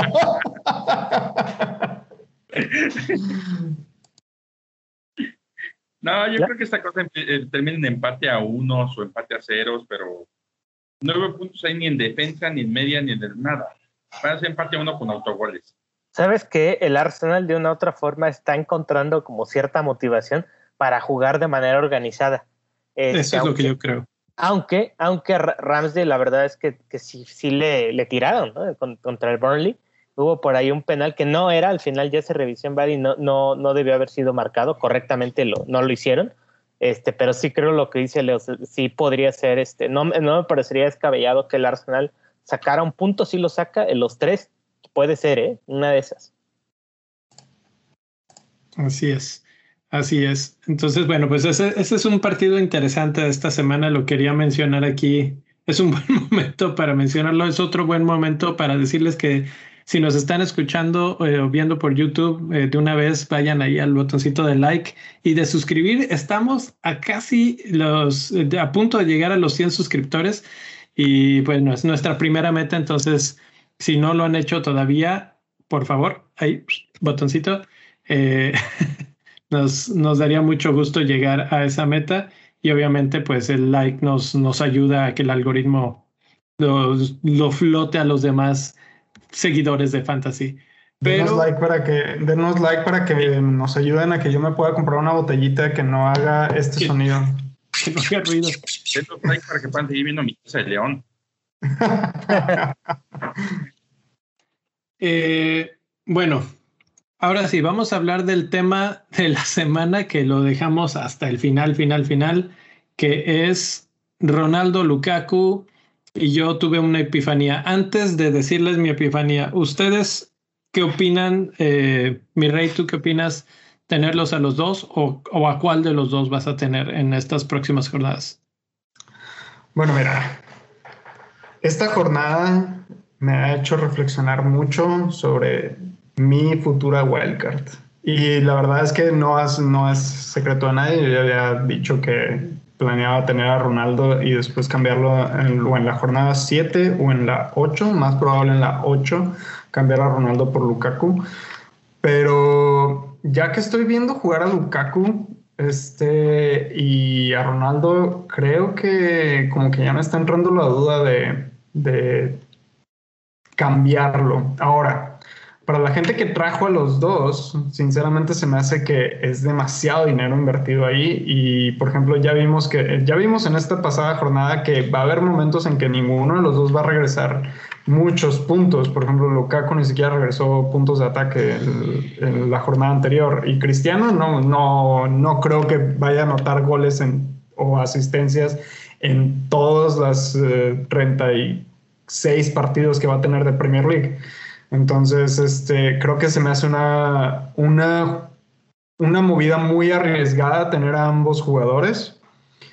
Ah, sinceramente, yo creo que Ronaldo se está viendo muchísimo mejor que Lukaku. Lukaku inició muy explosivo, muy apantallante. No lo voy a negar, yo sí quería traer Lukaku, pero pues simplemente sencillamente no me alcanzaba el dinero y no me alcanzaban los, los movimientos. Este, yo dije desde un principio quiero ver a Lukaku jugar primero porque ya he visto que en otros equipos tardan en afianzarse. Eh, no fue el caso de Chelsea. Eh, regresar a casa supongo que le, que le hizo bien y llegó con Tuchel, que Tuchel eh, ha hecho un, un, equipazo de Chelsea. La verdad me ha hecho recuperar la fe en Chelsea. Para los que no sabían, yo soy fan de Chelsea, entonces por eso, por eso estoy diciendo esto. No, no, estoy tratando de ser lo más imparcial posible, eh, por supuesto. Este, sinceramente, yo creo que eh, en términos de fantasy, Cristiano Ronaldo a largo plazo creo que va a ser muchísimo mejor, inclusive con los este, con, con equipos del Big Six. Entonces, creo que a pesar de que Chelsea va a tener eh, va a empezar a tener partidos más complicados a partir de la jornada 8, si no me equivoco, 8 o 9. Este, creo que Ronaldo, el, baja, el hacer el downgrade de, Ronaldo a Lukaku nos va a costar mucho regresar, hacer, el, hacer la inversa al, después de esas cuatro o cinco jornadas que planeábamos hacer ese switch de, de, Ronaldo a Lukaku, nos va a costar mucho traerlo, porque seguramente más gente va a traer a Ronaldo. Vamos a invertir ese dinero en otras áreas de, del, del, equipo y vamos a tener que estar gastando inclusive uno o dos hits para poder traer a Ronaldo de regreso en su momento. No sé qué opinan ustedes, señores. Este estoy de acuerdo contigo. Tenerlos a los dos es bien, bien difícil porque implica que te desprendes de, un tercer premio que sería Salah Bruno o algo así. Que si logras tener los tres es una maravilla porque tienes la posibilidad de la explosión, de, elegir un tiro más certero cada semana como capitán y a lo mejor tener 24 o 20 puntos seguritos cada semana ahí, ¿no? Y, y al final es un colchonzote. Pero la verdad es que lo pienso, yo, yo, yo estaba también igual que tú, yo decía, bueno, de hecho al principio dije, me voy a esperar con, con Ronaldo, y a lo mejor primo traigo a Lukaku, y, sí, primo traigo a Lukaku, y, inclusive cuando compré a Ronaldo me medio arrepentí, ya lo empecé a, a, tener en el equipo y dije, qué chula este cara.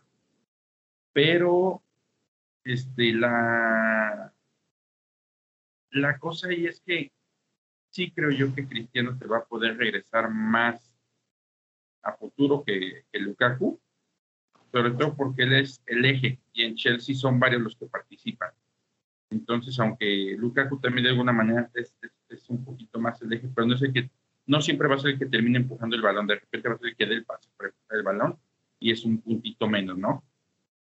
Y la otra, tener a los dos ahorita lo pienso y digo, es un balazo en el pie, porque además hay opciones como Antonio, como Van, porque se le ven en buen calendario, si te quieres aventar por ahí mejor con Denis o con este con Edward de Crystal Palace, que también se ve que va a jugar bien este chavo.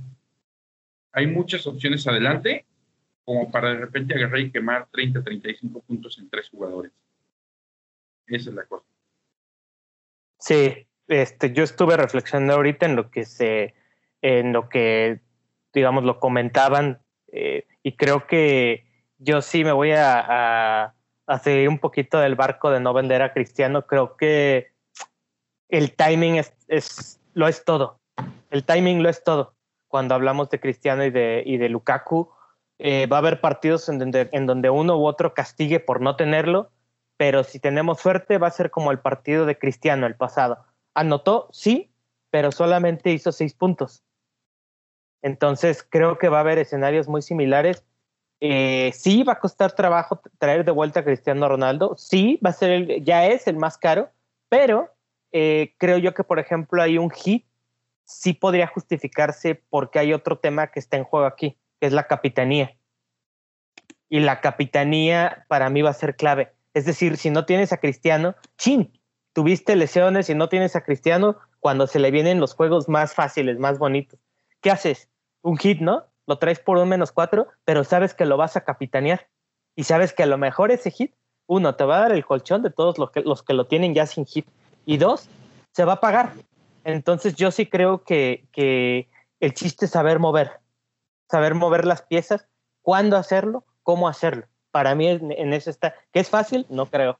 Pero, por ejemplo, ahorita estábamos hablando antes de que iniciara el podcast, vamos a vender a Cristiano para las 7. Cristiano tiene al Everton. Un Everton que está todo descompuesto, que hoy perdió contra el Queens Park Rangers en penales, le anotaron dos goles. Viñe creo que salió lesionado, no, leí más confirmaciones. Entonces el equipo está hecho eh, pues un caos, ¿no? Eh, vale la pena sacarlo por Lukaku, que Lukaku tiene a en la jornada 7, si bien recuerdo, tiene el Southampton, que el Southampton lleva dos porterías en cero al hilo. Pues no, yo creo que, que más que nada es el timing. No sé qué opinen. Es que, es que precisamente eso era lo que, a lo que me refería. Por ejemplo, lo de, lo de, lo de Everton, que acabas de decir que, que el, Manchester United va contra Everton. Everton realmente no, no está como para marcarlo en rojo en, en el fixture de los en la escala de dificultad de fantasy. No está para un 4, está como para un 3 o un 2 inclusive, podría decirlo así. Después tienen al, después tienen a Leicester en la jornada 8 que Leicester tampoco digamos que tiene una muy buena defensa en este momento. Liverpool creo que es un equipo que les podría dar batalla, pero no es un equipo que pueda mantener clean sheets contra el Big Six. Ah, después tenemos a Tottenham, que ya vimos que Tottenham es un desastre total de defensa en este momento. Y Manchester City también tiene, tiene huecos ahí en, su defensa. Entonces, este, ah, creo que los únicos partidos complicados de aquí hasta el 30 de noviembre de, Manchester United son Liverpool, Manchester City y Chelsea. O sea, te estoy hablando que son, que son tres partidos de 11 y a partir de ahí está todo en verde para, para el Manchester United. O sea, realmente, realmente vale la pena sacar a Cristiano y traer a Lukaku, que Lukaku puede que no responda tanto como, como Cristiano Ronaldo, porque a Cristiano Ronaldo le van a filtrar el balón, le van a meter, le van a dar el pase, le van a, le van a centrar, van a hacer todo para mandarle el balón a Ronaldo. Sabemos que Ronaldo va a ser el punto de, de ataque. Y aparte, Ronaldo sabemos que va a tener los penales seguros, porque ya vimos que, que Fernández no va a estar para los penales ya en Manchester United. Fíjate que ahí eh, lo que comentas es importante porque hace rato este, vimos un rato a mi esposa y un partido este, de la Carabao Cup, digo, porque no había otra cosa que ver. Y él, ella me. así, ella, así ella de que, oye, vemos esta serie. No, mira, nada más está esto que ver. Nada más está este partido. No había nada que ver, solo estaban en los partidos. Y me decía, me decía, oye, pero la verdad es que yo sí le tengo fe a Chris. O sea, sí, sí creo que lo, me gustaría dejarlo por una estadística que ella tuiteó también, que retuiteó, ¿no? Que es donde este, se habla de que Cristiano, desde que llegó, es el que más tiros tiene, el que más tiros al arco tiene, el que más goles tiene incluso. Entonces, este, eh, pues digo, sí va a ser, está para pensarse, la verdad. Soltar a Cristiano va a ser muy difícil. Entonces, no sé. Me acabas de dar ya pie para ahora sí soltar mi epifanía que, que tenía. Y es precisamente aquí en pantalla, los que nos están siguiendo por YouTube, tienen la imagen de los dos jugadores. Y eh, básicamente lo que estamos viendo es que los dos tienen números bien similares, bien similares. Ronaldo tiene ligeramente menos tiros, eh, ligeramente menos tiros en el área, tiene solamente un pase clave comparado con ocho pases claves de, de Lukaku, ¿sí? Pero han mencionado varias cosas muy importantes y la que se centra toda la epifanía es Ronaldo es todo para el United. Sí, el otro día se tiró para tratar penales, tiró como loco mil veces. Ha jugado solamente dos partidos y tiene ya 13 tiros. Lukaku lleva cuatro partidos y lleva 15 tiros. Y la diferencia es que en Chelsea Lukaku es importante, pero no es todo. Ganaron 3-0 y no necesitaron a Lukaku, no dio ni gol ni asistencia y aún así ganaron 3-0. Chelsea es un equipo mucho más completo y por eso pueden llegar a darse el lujo de ganar 3-0 sin necesitar a Lukaku. Para que el United gane 3-0, sí o sí van a necesitar que Ronaldo haga algo en el partido, porque todo el ataque de Ronaldo eh, del Manchester United se centra en darle el balón a Ronaldo. Entonces, por eso, simplemente esa es la, la razón más clara, es si los comparamos a los dos, probablemente son delanteros muy similares, nos van a dar números muy similares, excepto porque tal vez Lukaku no necesita aparecer en todos los partidos y no va a aparecer en todos los partidos porque los jugadores alrededor de él van a hacer puntos. Es muy similar a lo que siempre comentábamos del Manchester City, que ahí se reparten los goles, se reparten los puntos. Pues Chelsea también hace lo mismo. Y en este caso, con Ronaldo, ya vimos que él eh, tiene una fuerza de gravedad demasiado grande que todo se va hacia él. Y su cantidad de disparos es, este, o sea, no, no quiere decir que todos sean buenos, pero la verdad es que no es tan, tan mal. Y su XA, que yo no esperaba que fuera mejor que la de Lukaku, en estos momentos es 0.6 comparado con 0.5 de Lukaku. O sea que ni siquiera en, el, en lo que esperamos en asistencias, que era uno de los puntos fuertes de Lukaku, es tan eh, ventajoso para, para Lukaku.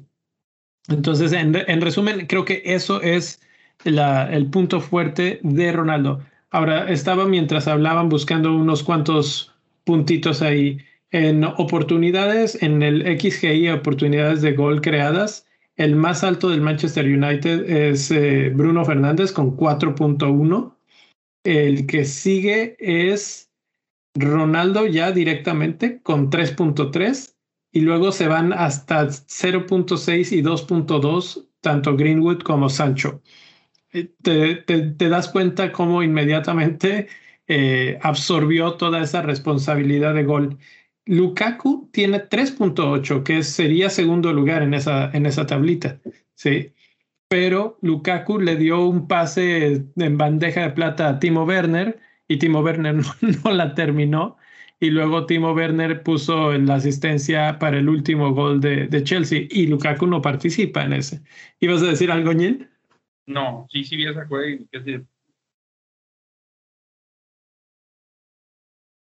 ¿De qué? no sé. y cuando la vi me quedé así de, no, no, Timo. Timo, Timo siempre es Timo.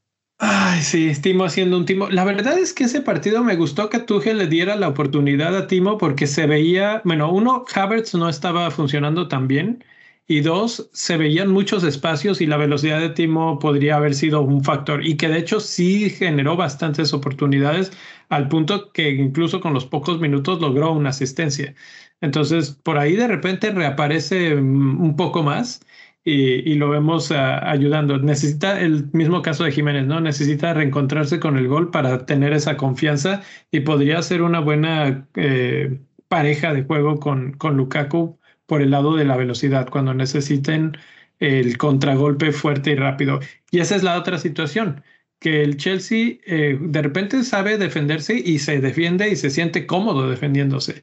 Entonces, eh, puede ser que de repente no metan tantos goles, que no sea un equipo tan goleador. No ha sido tan goleador en otras ocasiones.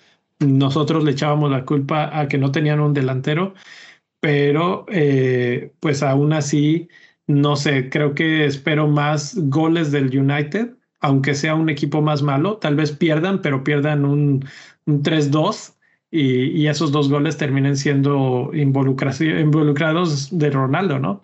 Entonces, pues ahí está. Ahora, Ronaldo sí tiene partidos muy complicados en los siguientes partidos y con todo lo que se ha dicho, creo que sí va a valer la pena tener a Lukaku en esos partidos. No sé si cambiar uno por otro o tenerlos a los dos.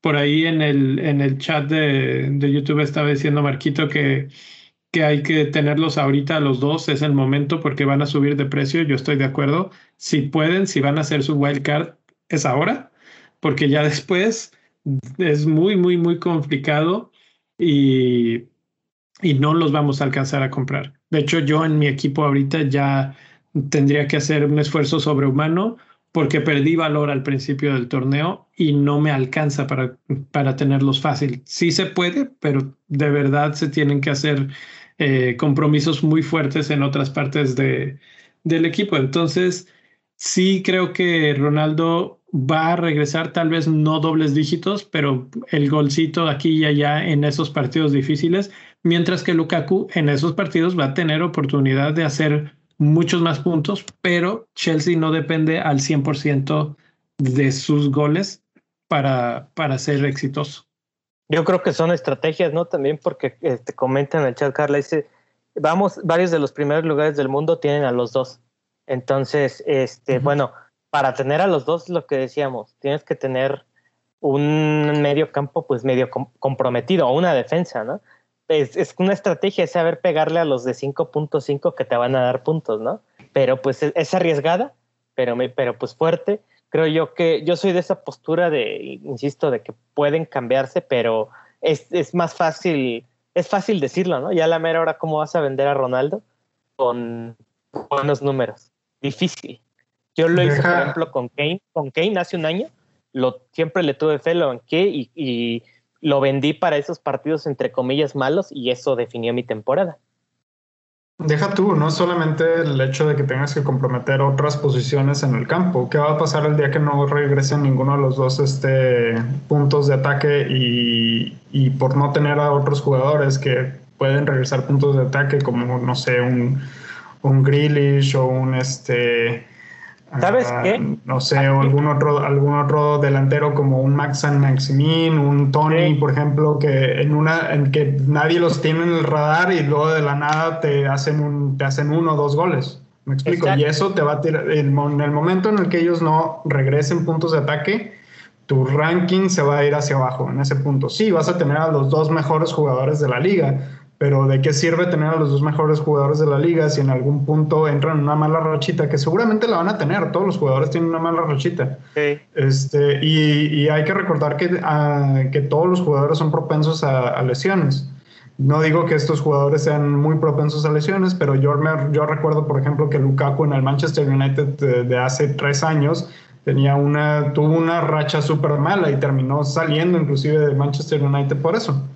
Sí, este, aquí la cosa es que, eh, imagínate, hay, hay en la serie, creo que hubo un momento en donde parece que estaban peleándose, porque los dos cayeron en rachitas buenas, pero es, insisto, es como saber cuándo llega esa rachita.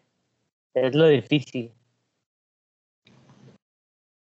Creo que es, es, divertido porque yo decía, tenemos la respuesta definitiva y luego salen cuatro opiniones distintas y no terminamos de encontrar el, el verdadero clavo. Eh, pues, pues, por eso el clickbait es por qué Cristiano Ronaldo es mejor que Lukaku y por eso estamos respondiendo por qué, pero hay un por qué no y hay un por qué sí. Mira, es difícil, de entrada es difícil ir en contra, ¿no? De CR7 en cuanto a números, en cuanto a goles. O sea, lo decíamos en el de Euro, acuérdense cómo decíamos, pero sí lo hará. Este, y pum, ¿no? Era una jornada así de con Portugal, ¿se acuerdan? Iba a romper un récord y no, no sé cómo lo hizo y lo no sé cómo. Diablo sacó dos penales, pero salieron, ¿no? Entonces, yo la verdad es que no dudo mucho que haya un jugador con tanta hambre de, de competitividad, de que no me dejo. No sé si estén de acuerdo. Sí, me recuerda un poco a Michael Jordan y, y me lo tomé personal. Sí. sí. Entonces, pues ahí queda. Eh, para cerrar, señores, quiero eh, darle la palabra a Jera, que tenía una idea de un jugador diferencial para esta jornada, que me parece crucial en estos momentos tener y buscar esos jugadores diferenciales. Y pues, ¿quién es? Sí, la verdad es que, que uno de los jugadores que he tenido en el radar últimamente, que a mí digo es como el tema que me, eh, que me mueve mucho de Fantasy Premier League, que son los diferenciales, que es controvertido el tema porque hay quien dice, no, pues no, son un riesgo, no sé, pero como decía Leo al principio del programa, siempre hay que tener uno, ¿no? Por ahí que te pueda hacer brincar. Eh, el que me llamó la atención es el Yunusi del Southampton, que cuesta 5.5 y ha tenido un buen de tiros al arco, ya anotó. Este es un jugador que ya, ya había estado en el Southampton y creo que no tuvo, no tuvo un buen rendimiento, estuvo hace dos temporadas y lo prestaron al Celtic de Glasgow. Y en el Celtic fue un jugador, era un jugador, yo lo seguía, este, lo seguía al, Celtic y uno o dos partidos se iba en blanco y después metía dos. Entonces es un jugador que tiene explosividad al Southampton se le vienen muy buenos partidos, entonces creo que el Yonusi es uno de ellos. Creo que en el Southampton hay joyas que van a salir. esa es como mi, visión ahorita, porque tenemos al Yonusi y tenemos a Armstrong, ¿no?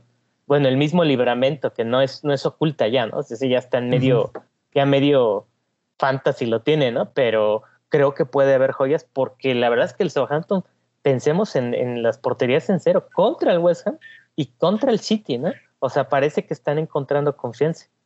Yo no creo que salgan con ese planteamiento contra Wolves. Creo que van a salir a atacar, no sé si estén de acuerdo. Pues probablemente ataquen más. Digo, sí se tenían que defender un poco más contra estos dos equipos que mencionas. Y cuando tengan la oportunidad van a salir a buscar el ataque. Viendo un poco los números del Yonusi, me, me llama la atención. Eh, tiene 4.6 puntos por juego bastante buen promedio. Su otro dato interesante, 5.5 millones, todavía no sube. Como dice Gera, es bastante desconocido o, por lo menos todavía no está en el radar, así es que gracias Gera por traerlo ya al radar. ya, ya aparece aquí. Su XG todavía no es tan alto, pero, eh, pero también tiene partidos relativamente interesantes. El de Wolves es uno. Si nos regresamos a la tablita por ahí de los de los dobles dígitos esperados, Wolves es uno de esos equipos que ha permitido dobles dígitos. Entonces, eh, por ahí. Y si vemos el, el, mapa de calor de este jugador del Yonusi, aparece en toda la cancha, por todos, todos lados. Entonces, eh, creo que sí va a ser uno de esos que de repente cuando todo el mundo se dé cuenta van a decir, ah, caray, este de dónde salió? ¿A qué, ¿En qué momento nos dimos cuenta de que, ¿Sabes qué me sorprendió? Y también Armstrong, el otro. Armstrong. a mí me gustó mucho. Está en 3% nada más de los equipos. Eh, personalmente es el, jugador al que, el que más ha captado mi atención, junto con Yonusi, porque en Championship yo me acuerdo que seguí una parte, no seguí todo el torneo, la, temporada pasada, y hubo un momento en donde Tony y él iban a la par en cuanto a que cada partido era un retorno ofensivo. Me acuerdo de eso. De hecho, creo que fue el jugador que tuvo el XG más alto sin tomar en cuenta penales, más que Tony incluso. Entonces, eso, pues nos, 6, millones cuesta además, ¿no? Está barato. Entonces, no sé, esos son los diferenciales que me gustaría, este, digámoslo, poner. Destacar esta semana. Destacar, sí. Perfecto, perfecto. Una última y nos vamos. Eh, Nil, ¿alguna predicción para esta semana? ¿Alguna predicción para esta semana? Me estoy viendo el calendario precisamente. Este. Ah,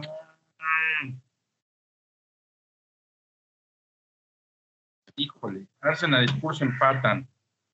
Y Crystal Palace Brighton va a ser un duelo divertidísimo. Es una rival, hay una rivalidad muy fuerte entre esos dos equipos. Ganador en esos dos, en esos dos, ¿sigue la racha de Brighton de visitante o ya este, se pierde un poco? La racha de Brighton de visitante. No, no de visitante, la racha de Brighton en general, pero en este partido pues es visitante. Este, no, yo creo que se la cortan porque Crystal Palace, ¿sabes qué? Crystal Palace, Gallagher me gusta mucho cómo juega y me está, ah, porque está en Crystal Palace, si no ya lo tendría en el equipo. Entonces voy con Crystal Palace y voy con un deshonorable empate. Y voy con está llorando. Ok. Eh, mi predicción es este, Chelsea y Manchester City se van a anular en su partido y probablemente veamos un horroroso 0-0. Muy divertido, pero no divertido en, el término, en términos de fantasy. ¿Qué? ¿Gera? híjole, de predicción, vamos a agarrar otro partido. Ah, me voy con el de. ¿Te gusta? Quizás el de Southampton Wolves. es uno de esos que yo creo que nadie lo está volteando a ver. 8 de la mañana, domingo, hora de la Ciudad de México. Este, eh, creo que sí, Southampton va en este, en este partido va a brillar un poco más. Espero una victoria ajustada del Southampton. Si hay que agarrar otro, el que menos quiero agarrar es el del Brentford Liverpool ahorita. Entonces. Eso lo voy a agarrar yo, güey. A ver, a ver, venga. mi rey, güey. Mi rey. Este, yo creo que, bueno, yo tengo dos predicciones. A mí se me hace que Cristiano Ronaldo va a meter dos goles con Reston Villa. Este, y, y este, creo que, creo que Liverpool tiene todo para golear a, a, a Brentford, pero no creo que se vaya limpio el Liverpool. Yo creo que el Brentford le puede meter eh, uno o dos goles, especialmente si no juega Trent este partido si no juega Trent y no, y no está Robertson tampoco, que Robertson han, han, dado un poco tocado, no han dado al 100 desde que, desde que inició la temporada, entonces por ahí podría ser una, una goleada de Liverpool, y, pero yo creo que sí le pueden meter uno o dos goles el Brentford. Ya. Yeah. pregunta, ¿cuál juego van a ver a las 9 de la mañana? Mm, oye, esa es buena pregunta a las, A las nueve no. El primer partido de la semana de la jornada es a las 7:30 de la mañana, hora del este de Estados Unidos, 6:30 de México. Para los que nos escuchan ahí, más o menos se pueden dar una idea.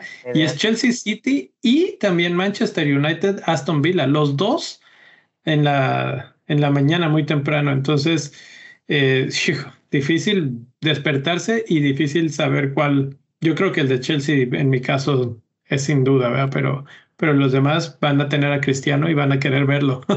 sí. Y a las nueve hay. ¿Cuántos partidos hay? Hay cuatro. Yo creo que yo vería el de. Quizá el de Leeds contra el West Ham. Yo también, sí. No, yo me voy a levantar, yo me voy a levantar a ver el del Manchester United eh, y el de Chelsea, así los voy a poner simultáneos y luego me voy a ir a dormir a las, a las 10 de la mañana, güey, cuando empiezan los otros partidos. Desayunas con el primero y te vas a dormir. Pregunta, ¿alguien va a ver el del Southampton? No, güey, no mames. es domingo a las 8, allá a las 9 ah, domingo. Para mí es, sí, para mí son las, las 9 de la mañana, pero nada, no mames, qué güey. Prefiero, prefiero irme a correr, güey. De hecho, el domingo podría no prender la tele. ¿De plano? Sí. Sí, güey. No, también se me hace que yo ni siquiera voy a ver los partidos del domingo. Ese, ese de Arsenal Spurs está bastante interesante por el morbo que va a generar. Creo que va a ser un buen agarrón. Tú lo vas a ver porque tienes a Lloris en la portería, güey. Por supuesto. vas, a, ver cómo sufre Lloris, güey. Está bien que sufra, pero detenga todo. ¿No viste todas las que le sacó al Chelsea la, semana pasada? Mira, pero, ¿qué le, pero ¿qué le va a sacar al Arsenal, güey? Si el Arsenal ni siquiera tiene delanteros, güey. Eso me recuerda a los que tenemos dos porteros, a cuál, a cuál meter el dolor de cabeza de siempre. Yo también, pues, por dos porteros y y a ver, tengo a White y a Raya. Yo creo que me voy a ir por White. Ahí te va. Arsenal Liverpool es el equivalente a ver a las 12 del día un domingo en Ciudad Universitaria un Puma San Luis. Arsenal, Arsenal, Liverpool, Arsenal Tottenham, ¿no? Arsenal Tottenham, perdón, sí. No, no, no, no. Estás perdido. No, no, sabes lo, lo, importante que es ese juego para los ingleses del norte de Londres. Güey, güey, la neta, la neta está más atractivo el Crystal Palace Brighton, güey, del lunes que, el, que los partidos del domingo. Bueno, hablamos, hablamos la semana que entra, eh, bueno, el martes que entra, vamos a ver qué, qué tal les fue. Muy probablemente sean partidos malos, pero bueno, ahí está.